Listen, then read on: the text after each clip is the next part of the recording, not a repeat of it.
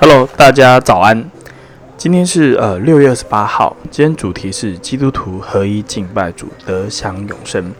诗篇一百三十三章一节到一百三十四章三节。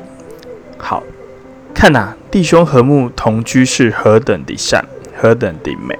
这好比那贵重的油浇在亚伦的头上，流到胡须，又流到他的衣裳。又好比黑门的甘露降在锡安山上，因为在那里有耶和华所命定的福，就是永远的生命。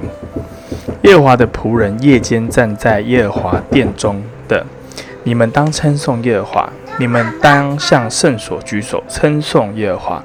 愿造天地的耶和华从锡安赐福给你们。今日经文的摘要是指。呃，兄弟和睦好处，好比贵重的油从头流到衣襟，又好比黑门的甘露降到锡安山的众山上。诗篇作者告诉我们，呃，所有夜间在圣殿中侍奉的仆人，要向圣所举手称颂耶华，创造天地的耶华将锡安的赐福给他们。好，呃，和睦的美好，称颂主的仆人。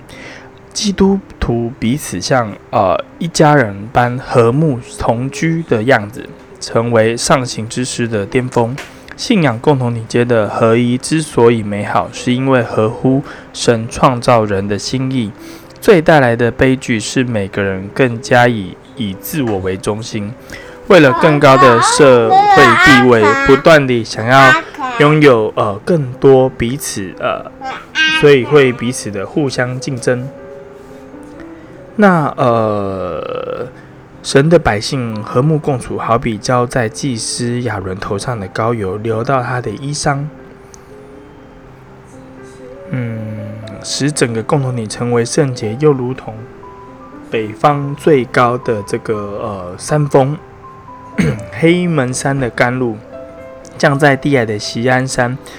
呃，不夸耀个人的优秀，是一种分享丰盛，这是神所命定之美福带来的结果。